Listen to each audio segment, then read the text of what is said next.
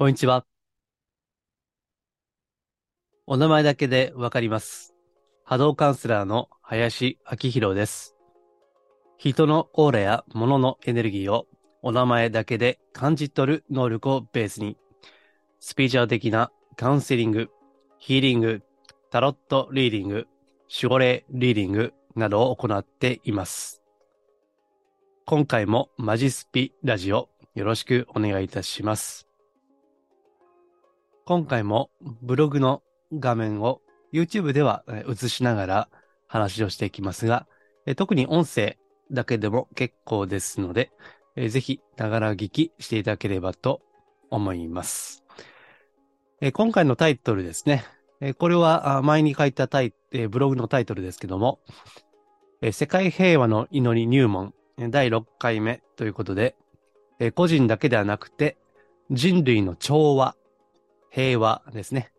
それにまで良い波動を及ぼす。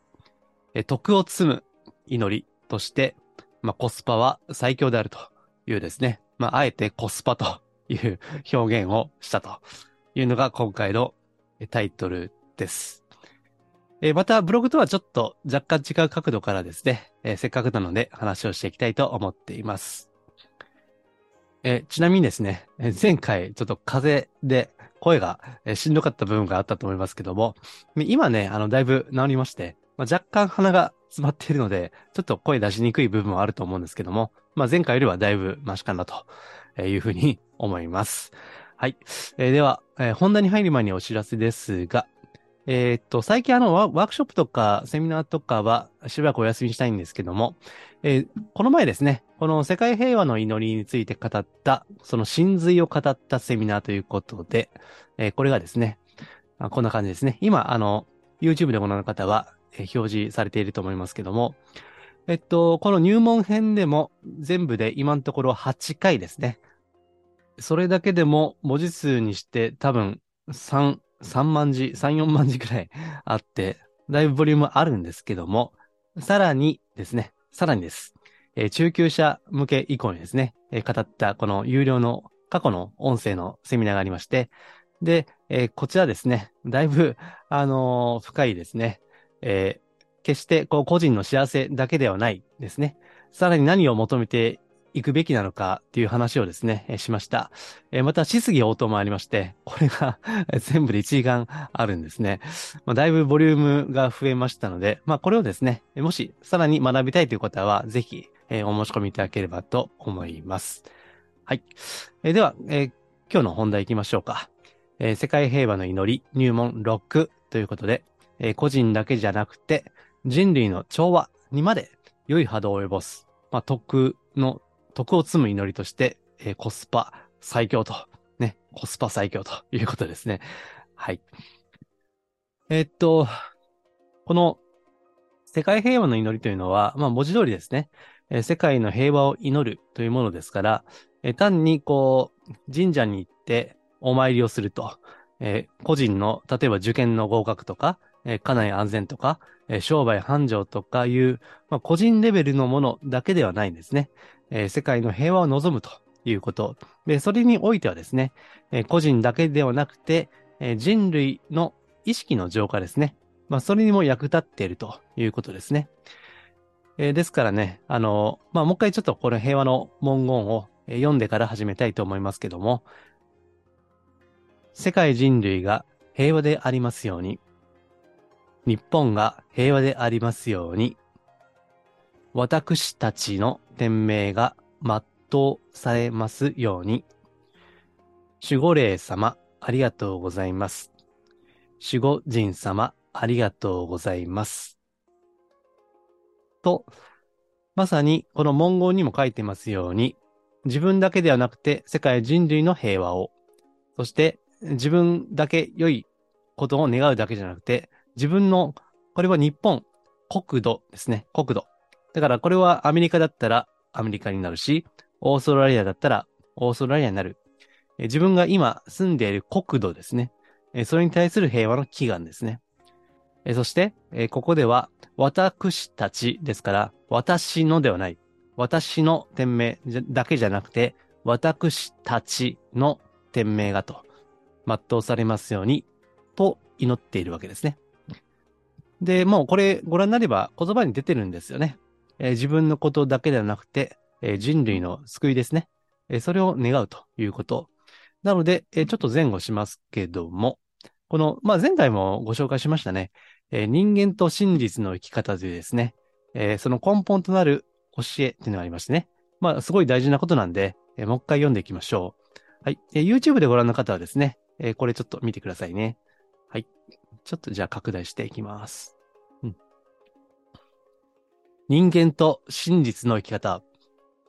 人間は本来、神の分け御霊であって、合章ではなく、常に守護霊、守護人によって守られているものである。この世の中のすべての苦悩は、人間の過去世から現在に至る誤てる想念が、その運命と現れて消えていくときに起こる姿である。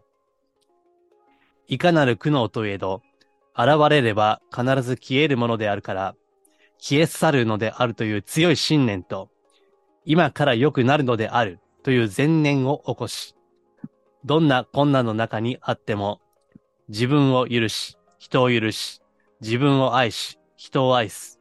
愛と誠と許しの原稿を成し続けてゆくとともに、守護霊、守護人への感謝の心を常に思い、世界平和の祈りを祈り続けてゆけば、個人も人類も真の救いを体得できるものである。えこれが世界平和の祈りの根本となる人間と真実の生き方という競技ですね。で、今回テーマにしているのは、この個人だけではなくて、個人も人類も真の救いを体得できるものであるという、まあ、今回はこのことを言っているわけですね。うん。とはいえ、その根本にあるのは前回も言ったですね。消えていく姿ということですね。えこれは大事なんでまた復習しておきますと、え個人の、まあ、苦悩ですね。え苦しいこと、悩ましいこと、悲しいことね、辛いこと。えそれは、まあ、信じる信じないはあなた次第ですよという話ではあるんですけども、過去性というものがあるとしてね、え人間は何回も生まれ変わるというのは、えこのスピーチャル業界でも、まあ、一つの定説ですよね。まあ、私も、あの、前回言った通りですね。まあ、過去性的なイメージを相手の波動、まあ、オーラですね。えそこから見る、拝見することがありますから、まあ、おそらく、まあ、そういったのはあるんだろうなと。で、えこれも繰り返しになりますけども、人間のその個性の謎ですね。なぜあなたはあなたなのか。なぜ私は私なのか。ということを、その謎ですね。本来は謎なんですよね。えそれを深掘りしていくと、おそらく過去というものがあるんだろうということを思います。えー、ところがですね、この、うん、いわゆるあの世というものをですね、えそれを、こう、まあ難しく言えばですね、え、過去も未来もない世界。え、もっと言えば、え、過去も未来も同時にこの現在の瞬間において存在しているというですね。まあ、この三次元的な常識からすれば、誠に奇妙な世界ではあるんですね。だから、そういったことを考えたときに、その、果たして過去というのは本当にね、過去という形であるのかっていうのは、また別の議論ではあるんですね。まあ、これは、うん、またこの、マジスピラジオが、回が進んでいけば話をするかもしれませんけども、えー、ここでは、その、過去ですね。過去からのこの豪章ってね、えさっき言いましたけども、これも前回、えー、良ければ見てくださいね。豪章解説していますので、えー、その過去世から現在に至る誤った想念。えー、誤った想念とは何か自分が光であること。自分が本来は神であること。えそれを忘れてしまったその記憶ですね。うん。で、それが、こう、業ですね。カルマとして現れていくんだと。で、苦悩として消えていく姿というのが現れているということは、それだけ自分自身の光、そして、えこの世界平和の祈りの世界の中では、背後の守護霊だったり、守護人のその光ですね。光の波動に照らし出されて、ちょうど影がね、煙のように出る。煙のように黙々と自分の中の罪汚れが出ていく。で、それが人生の苦悩なんですね。えただ、こういった断りを知って、そして消えて、これで消えていくんだと。で、消えていくということは、それだけ自分の影とか、その煙ですね。えそれが抜けていって、えそれだけ自分自身は清められていくと。いわば、生みの苦しみとして、その人生の苦悩というのが出ている。で、これはもうちょっと簡単に言えば、人間としての成長とか、魂の進化として、この人生における苦悩というのが出ているんだということね。だからこれはあの、まあ昔から仏教がですね、まあカルマという形で言っていることなんですよ。で、それをこの創始者であるゴイ先生が、まあめちゃくちゃわかりやすくですね、言い直したわけですね。もうこういった考え方は昔からあるんですね。うん。あの、ゴイ先生の先輩特許ではないんです。ところが、それを誰でもわかる、小学生でもわかるような形にされたと。それが非常に大きいことなんですね。うん。でね、今、このブログを見ていますと、えー、この一つの夢なんですね。これはちょっとね、実は難しいんですよ。これはね、なんか読んでてもわかるようでわからないかもしれませんけども、えー、この世という夢なんですね。この世というのは一種の夢である。ということですね。まあ、これはね、なかなか難しいわけですよ。まあ、映画を見てるようなもんですね。その、魂の世界というのが、その映画でいう、こう、フィルムまあ今ね、フィルムじゃないかもしれないけども、フィルムだとすると、この世というのは、ある意味はスクリーンなんですね。この、魂という、その、うん、過去世の記憶とかね、そういったのが、その映画でいうフィルムになっていて、で、それがこの世というスクリーンに映ってるという感じね。うん。でその中で、その、この世という夢をですね、この、切れば血が出たり、傷んだりしますんで、その、この世という夢をリアリティを持って見ているということなんですね。えところが、うん、それは、あの、スクリーンですから、本当の世界ではないんですね。この辺がちょっと難しいね。だから、えっと、昔の言葉でこの現世っていう言葉は、写しよってね、まあ、昔の人は言ったわけですよ。ね、写しよですよ。写しよね。だから、もうこれ昔の人分かってるんですよね。映されてる世の中であると。ね。さっき言った映画でいう、まあスクリーンみたいに映ってるわけですね。ね。映されたようなんだと。ね。それは本当の世界じゃないよということね。だから、えー、この世、この世に生きながら、そういった幻ですね。えー、それに目覚めているということ。ね。まあこれが分かったら消えていく姿は分かったことになるんですね。ね。でも、すっげえ難しいですよね。うん。だから、あの、前回言いましたけどね。この消えていく姿、現れれば必ず消えていくんだ。ということが分かれば、もう、悟りなんですよね。うん。だから私はまだ分かってないですね。この、一応頭ではね、理解して、まあこういった解説もしているわけですけども、うん、これがね、本当に分かるかどうかっていうのは大事ね。だから、あの、最近の最新のブログでも書いたんですけども、まあ、わかりやすいから、あの、ついついね、簡単に思えてしまうんだけども、いや、そうじゃないよと。めちゃくちゃ難しいんだよという話ね。えー、だから油断しないで、えー、こういった世界というのは、まあ、本当は実践をし続けていくということが、まあ大事なんですね。うん。まあ実際はね、書いてますね。えー、ね、わかんねえかなと。実際難しいんですよ、ということです。うん。はい。えー、っと、ではまあ、それはさときですね、えー、まあ復習として消えていく姿、あ申し上げましたけども、えー、今回はその人類の救いですね。うん、自分だけじゃないということ。まあ、祈りが個人だけじゃなくて、人類をも浄化するということですね。うん。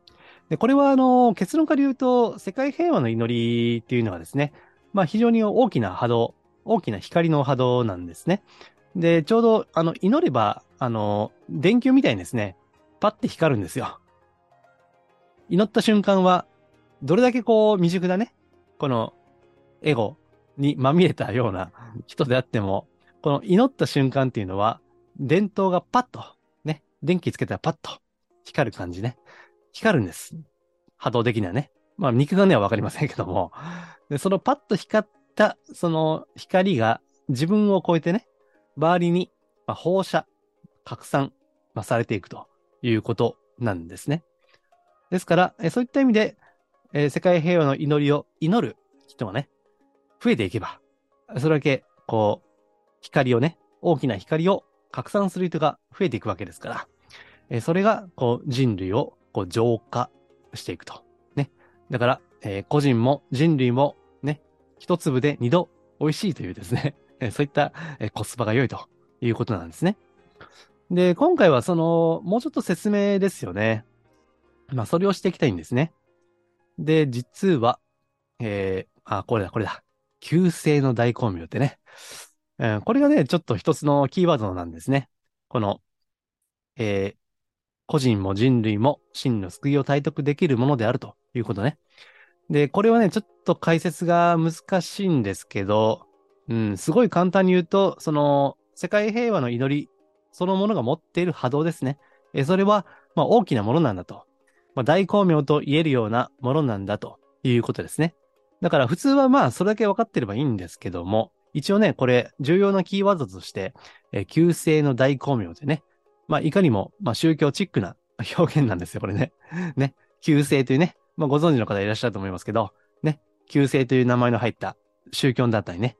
あの、あの信仰宗教ですよ。ありますよね。だから、いかにも宗教チックな、えー、ちょっと、一般の人からすれば、なんじゃこりゃってね、感じなんですけども、これをちょっと解説しますね。はい。で、えー、今、YouTube の方は、えー、ここをご覧いただきたいんですけども、えー、この祈りは、ごい先生と深海との約束ごとで、この祈りをするところに、必ず旧姓の大光明が輝き、自分が救われとともに、世界人類の巧妙化、大調和に絶大なる力を発揮するのであると。ね。えー、これも、あの、実は、すごい大切な、こう、根底にね、あるわけですよ。このね、文言がね。ただ、一般的には、やっぱちょっとわかりにくいわけですね。えー、まず、ここでわからないのは、ね、まあさ、っきの旧姓の大光明もよくわかんないし、この深海ですね。深海ね。神の世界って書いて、深海って言いますけど、まあ、なんじゃこりゃという話ですね。うん。だからまあ、ちょっと、まあ説明をしていこうと思いますが、まあこれはね、特に信じられない部分があるかなと一般的なんですね。まああの、この祈りの会の会員の方は、まあそれを信じていらっしゃると思いますけど、ね、この辺は一般的にはわからないんですが、まあちょっとね、あの、部外者として、えー、説明をしていきますと、えー、旧姓の大光明というのは、まあ、これはあの、ごい先生のご説明によればですね、えー、いろんな聖者ですね。えー、例えばイエス、キリストとかね、えー、ごい先生が他におっしゃってるのは、老子ね、老子とか、まあ、他のこの、えー、これまで世界人類の調和のために、えー、すごい、その働いた、いろんなその、聖者ですね。あるいは、うん、まあ、八百万の神様と言ってもいいですかね。うん。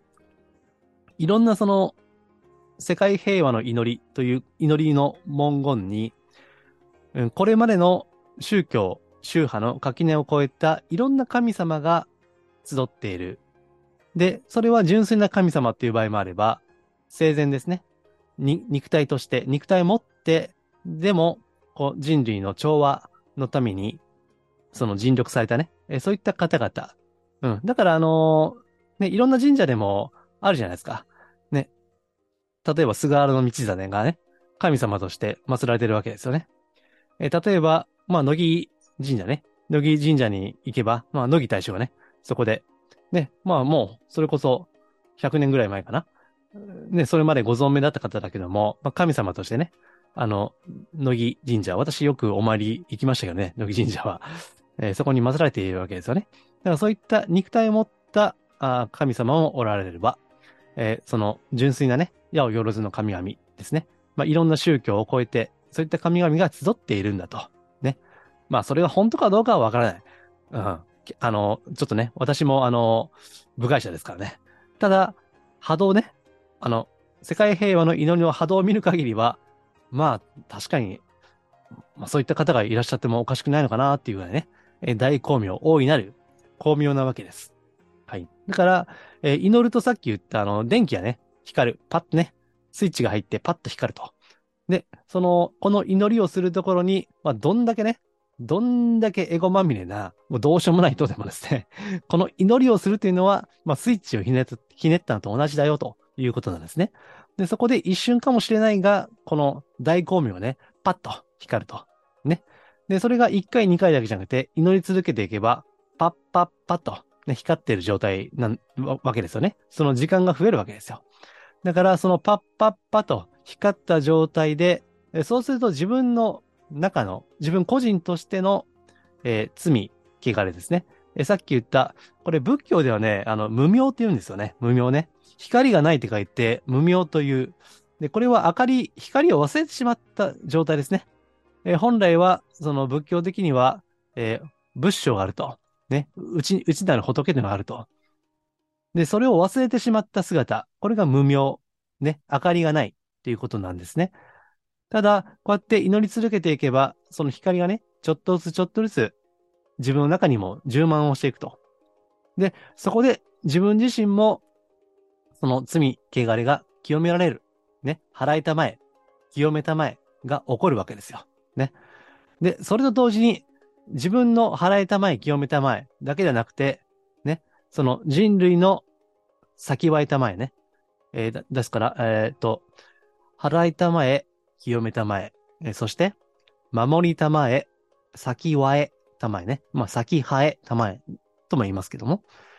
うん、先はうってね。まあ、先はうっていうのは、その、まあ、言霊が先はうなんてね、言いますけども、周りに広がっていくようなね、そんな光が広がっていくと。えそういったニュアンスがここにあるわけですね。だから自分が救われるだけじゃなくて、えー、世界人類も、人類もまた救われるんだということね。まあね、これはただ、やっていかんとわからんですね。あの、ある程度祈り、世界平和の祈りに慣れてくるとですね、まあ、祈った瞬間に自分の中でパッとね、パーッとこう、波動がね、流れていくっていうのがわかると思います。まあ、波動というのは、あの別名、響きというんですよ。響きね。まあ、ご井先生はだから、響きという言葉は非常に多用されていらっしゃったわけですけども、響くんですよね。そのね、光がね、響くんです。これやっていけばわかります。で、今、あの、これって喋ってるんで、喋るっていうのはこれ、ね、肺、空気で、ね、喉をね、声帯を震わせて、で、これ、声を出しているわけですよね。だからこれも、その物理的に響いてるわけですよ。ね、声帯を震わせて話しているわけですよね。うん、これが、ね、ポッドキャストとして、声としてね、届くわけですけども、この物理的な響き以上にですね、この霊的な、えー、スピーチャル的な力、パワーというのがありまして、えー、これが響くんですよね。うん。だからね、あの、声がよく通るというのは内側にすごい響いてるわけですね。えー、言葉の力がある人は、うん、すごいね、全身全霊でその言葉が響いているんですよね。で、それは単に声がでかいとか あの、ね、声のでかいやつの言葉がよく通るとか、そういったことだけではないんですね。まあ、まさに威厳ですね。威厳ね。うん。ですから、あの、天皇陛下のお言葉っていうのは、まあ、静かかもしれないけど、染み通りますよね。あのお方のお声をね。だからそこには、単に静かなんだけども、それ以上の何か力があるわけでしょで、それを言霊というわけですよ。さあ、それこそそうだ。天皇陛下こそ、ね、あの、世界の安寧を常に祈っておられる方ですよ。ねえ。もう大先輩ですよね。うん。陛下は、世界平和の祈りではないかもしれないけども、ね、あの、天皇陛下の最大のご公務は祈りですから。ですから、そうやって、もうずっと四六時中ね、祈っておられるわけですね。単にね、あの、いろんなところに、あの、行かれる、それだけがご公務だけではないんですね。普段は、まあ、宮中でね、祈っていらっしゃるわけですよ。だから、あの、まあ、宗教、宗派、こうやってね、私たちは天皇陛下が祈りのお手本でしょうね。うん。そう、あのお声ですよ。通るね、お声。それが響きになるわけですね。うん。まあ、この旧姓の大光明、まあそれがほんまかどうかはわからんと。けれども、私がこの波動を見る限りは、そこにすごい大光明はね、一瞬光る。ね。天皇陛下ほど素晴らしい、こう、人間ではなくても、私たち凡人でもですね、えー、その祈るところに大光明が働くんだよということね。そう。ですからね、えー、個人の救いだけじゃなくて、その人類の救いにも貢献できるということで、まあ、得がね、積めるということでコスパがいいと。ね、さっきタイトルで言ったわけですよ。まあ、あんまりその、まあこれ前のブログでもね、ちょっと批判的に言ったんですけど、あコスパってあんまり好きじゃないですよね。えー、このね、その、祈って何回ぐらいで良くなるんですかというご質問を、まあ、過去にいただいたことがありまして、えー、これはちょっと音声ではカットしましたけども、ブログには書いています。ね。どれぐらい祈ったら良くなるんですかというご質問をね、受けたことがあるんですよ。ね。まあ、そんなもんね、人によるから、何とも言えないんですよ。だから、その過去世から現在に至る誤ってる想念の、その、内容が違いますよね。だから前もあの、違う方から言われたんですけども、まあなかなか祈っても祈っても祈っても人生が良くなりませんと。ね。もう苦しいことが続くということね。まあそういったことを言われたこともあるんですけども、それはみんなバックボーンがね、違うから、一概に、うん、こんだけ祈れば良くなりますよということはわからない。けど、この、まあだからこそかな。わからないからこそ、この祈りがいいと直感的に思ったのであれば、もう、やり続けるしかないですよね。それは。まあ、もちろんその、後でも解説しますけども、えー、この、また、次週以降ですね。えー、祈るだけでね、あ、まあ、あ、書いてんだ、これね。たまたま書いてましたけども、えっ、ー、と、祈りだけで万事 OK とする考えは、まあ、リアリティに欠けるということね。だから、祈りを、えー、根底にして、それを根底にして、まあ、人間としての活動をね、やっていくということですよ。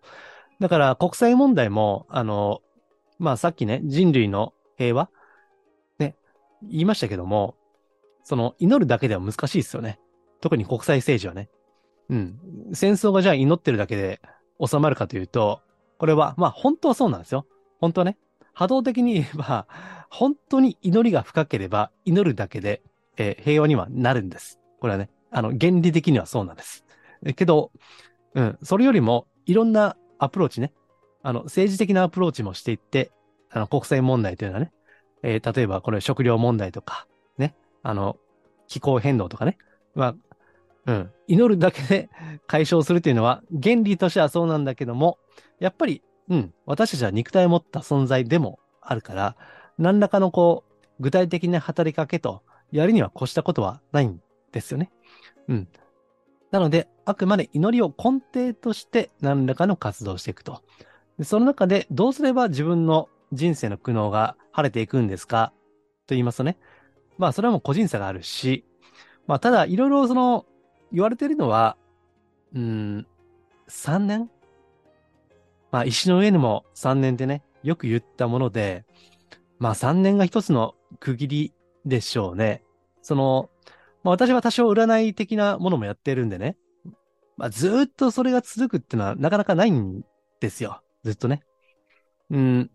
まあ、だからどれかってのはわからないんですけども、まあ3年は、こう忍耐強く、特に苦しいとはね、まあやっていく必要はあるのかなというふうに思うんですね。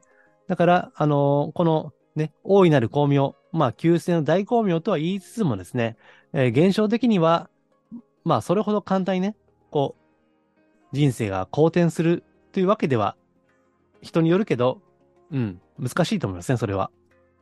だって、それはそれだけ過去世から現在に至る誤ってる壮年でしょ？だから根性の数十年の人生だけではない。まあ、よくわからんけども、その過去世という概念をね、持ってくるとすれば、それは何百年とか何千年とか、もっと言えば何万年ですよ。それはね。だから、そういった長い時間にわたって積み重ねてきたものがですね、そう簡単に苦悩が深ければ深い、えー、業が深ければ深いほど、なかなか、まあ解消というのはね、そう簡単ではないということね。うん。それでも祈り続けていけば、必ずね、個人も人類も真の救いを体得できるものであるということを、もうこれはもういいなと思ったら信ずるしかないわけですね。ご意先生と深海の約束ごとで、深海って何やと知らんわと。けど、いいなと思ったらやり続けるしかないんですね。でね、この深海との約束ごとでっていうのは、その大直感なんですね。まあ詳しくはちょっとブログ書いたんで、あんまり、まあ、ちょっと説明はここではね、音声ではしませんけども、まあいろいろあるんですよ。その直感ね。まあここにも直感、直角、まあ霊感、ね。まあインスピレーションと言いますね。えそういうのがあるんですね。だから、スピーチャル業界でよくその、おろすって言いますね。おろすね。いろんなメッセージをおろすってね。まあこれはあの業界では結構安易に使ってる人もいて、あんまり波動拝見しててそんなにいいとは思わないんだけども、イージーね。なんか、その、なんとかの神様からメッセージを下ろしましたってね もうほんとね、勘弁してほしいんですけど、あの、そういったね、あの、イージーな人もいれば、ガチな人もいるんですよ。本当にね。だから、あの、そのゴイ先生と深海とのこの約束事っていうのはね、まあ、ゴイ先生は本当にこう、深海っていう、まあ光の世界です、簡単に言えばね。まあいろんな世界があるんです。その、いわゆるあの世というね、あの世にはいろんな世界があって、で、ここで言う深海っていうのは、本当にこう、えー、神の本源、えー、神の、うん、なんていうかな、その、宇宙の、宇宙を創造した神様、ね。これを宇宙神なんて言ってもしますけども、まあそこに近い、まあ世界なんですね。で、そっから大直感で下ろしてきたのが、この世界平和の祈りであると。ほんまかどうかわからん。それは ほんまかわかんないけども、その世界平和の祈りの波動の素晴らしさをね、えー、拝見してると、ああ、それもそうかもしれないな、ということなんです。うん。ですから、まあ、細かく、細,、えー、細かいことは抜きにして、これがいいな、というふうに思ったらね、まあ、祈っていけばいいと思いますよ。まあ、そうだ。あの、私自身もね、あの、守護霊メッセージなんてやりますよ。で、これもノーヒントでいつもね、やってるわけですね。まあ、これ、あの、過去にも音声配信で11回か12回か載せていますけども、私ですらですね、なんか知らんけども、言葉がね、降ってくるんです。なんか知らんけどね。で論理的にこれがどういう意味なのかわかんないけど、ふっとね、湧いてくるわけですよ。まあそれを下ろしていると言ってもいいのかもしれない。まああんまりね、私はあの自分で下ろしているっていう表現はあんまりしたくないんですけども、ね。だから、まあこれも直感っていうのはあるんですね。うん。ですからね、なんか知らんけども、そういった言葉をこう、下ろしてくださったわけですよ。こういう波動のね、高いね。で、そこにはなぜか知らんけども、え旧姓の大光明というね、いろんな神様や仏様が、こう、結集してるらしいと。うん。だから、えー、その祈りを、えー、祈り続けることによって、えー、その波動がね、旧姓の大光明と言われてるやつの波動が、え自分を通して、まあ、周囲に放射されていくと。えそれによって、ね、個人も、個人だけじゃなくて人類も真の救いを体得できるものであると。ね。だから、まあ、最近のね、えー、食料危機とかエネルギー問題とか、そうですけどね、えー、今月入ってまた食品が値上げされましたよね。まあ、あれはそのね、原材料のコストもそうだし、まあ、輸送のコストもそうですよ。で、その国際問題、ね、エネルギー問題が直で、こういった、あの、私たちの日常にも及ぼしていくわけですよね。ですから、単に個人の幸せだけを願っているのでは、もう遅いわけですよ。本当に、ね、よくスピーチャル業界にも言われますでしょ。幸せになりたい。ってね。だから、でも本当に幸せになりたいのであれば、それはその土台となってるね、この国だったり、世界だったり、そういった大きなものが幸せでなければ、なんで個人のね、幸せがあるんだろうかということですね。うん。ですから、論理的に考えても全体が良くならなければ、個人の幸せっていうのはないんです。ね。そう。えー、ですので、それを思えば、その、自分だけのね、祈るんじゃなくて、えー、世界の平和を祈っていく。別にそれは、自分が別に力もないのにね、えー、その、世界の平和を祈るはおこがましいという、まあ、反論もあるにはあるんですけど、ただね、あの、ポイントはですね、あのこれまあちょっと難しいかもしれないけども、祈るのは自分じゃないんですよ。あちょっと難しいかな。あの、祈るのはね、自分じゃないんですよね。うん。あの、これはね、あくまで道具なんですね。自分というのは。自分という道具を通じて、この、さっき言った旧世の大光明とかね、えー、世界平和の祈りを持っている光、それを自分は道具なんです。だから自分が祈っているというよりは、自分を通して祈っていただいているんですよね、ちょっと難しいですね。これね、ブログにも書いてないな。これはブログ書いてませんけど、だからちょっと音声だけなんですけども、えー、祈るのは自分なのかという疑問がありましてね。自分を通して祈っていただくんですね。えー、その、旧世の大光明という大いなる光だったり、あるいは背後の守護霊や守護人ですね。えー、そ、その、自分を超えた存在に祈っていただくんですよ。自分を通してね、祈っていただく。自分を単にその場所貸しですよ。場所貸しね。に過ぎないんですね。だからね、あの、自分ごときが祈る資格なんてありませんと。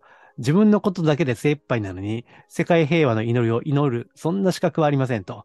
ね、謙虚に言う方もいらっしゃるんだけども、えー、実は、そうじゃないんですよ。関係ないんですよ。あの自分が立派だろうが、未熟だろうが、関係ないんですよ。祈ったその瞬間っていうのは、自分は光そのものになるんですね。その、うん、現象的なレベルじゃなくてね。うん。だから自分はあくまで、まあ、神の道具なんですね。はい。まあ、これはちょっとあの、入門編で言うと難しいんで言わなかったけど、今話のついででね、あの、この音声配信で言ってますけども、うん。だからまあ、いろいろ理屈はあるんです。実はね。まあ、ちょっと、あの、入門編では言ってもよくわかんないようなことも、あ難しいことはあるんですけども、まあ、ともかく、自分がね、良くなるだけじゃなくて、その、いいじゃないですか。だってね、それで得が詰めるとするなら、いいでしょ？それは。だって、ね、あの、スピーチャル業界で、この引き寄せ？引き寄せを、私批判的ですけど、引き寄せをやりたいんであれば、ね、自分の波動を高めるのがいいわけでしょ？ね。だから、自分の波動を高めようと思うんだったら、自分の幸せだけじゃなくて、この人類の幸せをね、願った方が、ね、より引き寄せもできるでしょ？う。ね。まあ、本当に引き寄せられるかどうかはわかりませんけど、ただ、可能性としては高まるわけじゃないですか。ね。だから、ぜひですね、計算高く祈れと。いうことなんですよ。ちゃんとコスパを計算して祈れと。ね。だから一番コスパがいいのは世界平和の祈り。まあ今んとこね、他にあるかもしれないけど、今んとこ私が知ってるのは、この世界平和の祈りがコスパがいいんですね。だから、ね、それでよってね、自分も周りも良くなるんだったらいいじゃないですか。それね。うん。自分が、周りが良くなって、ね、それで不幸になるっていう人いないでしょ。それね。自分も、周りも、人類も、みんな良くなるということですよ。ね。だからそれが一番本来は幸せのはずなんで、うん。でそれをまあ祈っていきましょうということですね。はい。まあこれはね、あの、頭で考えてもわかりません。はい。さっき言ったね、あの、響きっていうのは、これも、あの、祈っていけばわかります。あ、響いてるなと。あ、確かに響いてるなと。で、この響きがね、気持ちいいんですよ。ね。まあ、心地いいんですね。まあ、それも、えー、やっていけばわかります。だからまあ、ここまでね、今日でもう6回目でしょ？これ全部であの8回今のところシリーズ予定してるんですけども、まあ、ここまでもね、お聞きの方は、まあ、ぜひですね、えー、騙されたと思って、えー、世界平和の祈りを祈って、えー、個人だけじゃなくて、人類の真の救いですね。ね。今、本当に世界が、まあ大変ですからね。うん。ですからね、より、こういったものが求められているし、祈るだけではなくて、それを根底にした、まあ、行動が求められているということですね。はい。えー、自分が本当に幸せになりたかったら、世界全、世界全体がね、えー、幸せでなければならないんだということですよ。はい。だからまあ今後ね、あのー、神社行っても、あの、世界平和の祈り、祈られるといいですよ。えー、個人の願い事はもちろんやってもいい。あの、世界平和の祈りは別に個人の願い事否定はしていませんからね。うん。あの、そんな厳しい祈りではないですから。えー、個人の、ね、あの、受験合格しますようにとか、ね、あの、パートナーできますようにとか、祈ってもいいんだけど、えー、同時に世界平和も合わせて祈るとね、その、個人の願いも、まあ、叶えやすくなるんではないかなというふうに思います。はい。えー、今回ですね、この世界平和の祈りですね。うん。個人だけじゃなくて人類の調和にまで良い波動を及ぼす徳を積む祈りとして、まあ、コスパ最強ということを述べてみました。えー、ご参考になれば幸いです。はい。では、あのー、そうですね。この、さっきも言いましたように、さらに学べ学びたい方はですね、この音声のセミナー、まあ、有料ではありますけども、えー、それもあります。まあ、あのー、ちょっと今回は言おうと思う、うん、一つだけご紹介しましょうかね。はい。えー、ご感想ですね。まあ、ちょっとだけ読んできますと、えー、祈りにも段階、責任があること。自分だけの幸せだけでなく、世界に溢れる業ですね。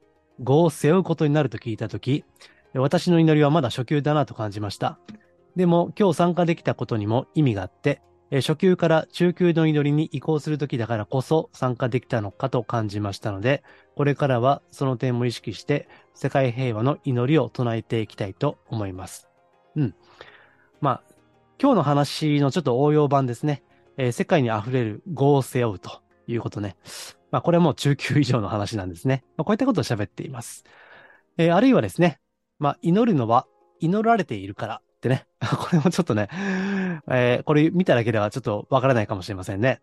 うん。こうやってね、あのー、どんどん深いこの世界というのがあるんですね。祈られているから祈るということね。うん。まあ、だから奥はどんどん深い世界なんですね。ですから、まあ、より、この入門編だけでも十分ではありますけども、より深く学んでいかれたい方は、このぜひですね、えー、自腹を切っていただいて、えー、ぜひ、え、ご購入いただければと思います。はい。では、今回は以上ですけども、えー、さらにですね、まあ、こういった情報はメールマガジンでもですね、えー、発信したり、また、メルマガ限定で、えー、お得なキャンペーンとかですね、えー、時折やったりもしていますんで、よければ、えー、私のホームページ、マジスピ、あ、これですね、えここの、まあ、いろんなところから、まあ、えっ、と、こういったところからね、えご登録もいただけますので、よければご登録いただければ幸いです。このマジスピラジオは、真のスピーチャル、また、脱お花畑スピーチャルをテーマにお届けしています。え次回も世界平和の祈りについて解説をしていきたいと思いますので、ぜひ楽しみにしていただければと思います。では、今回は以上です。ありがとうございます。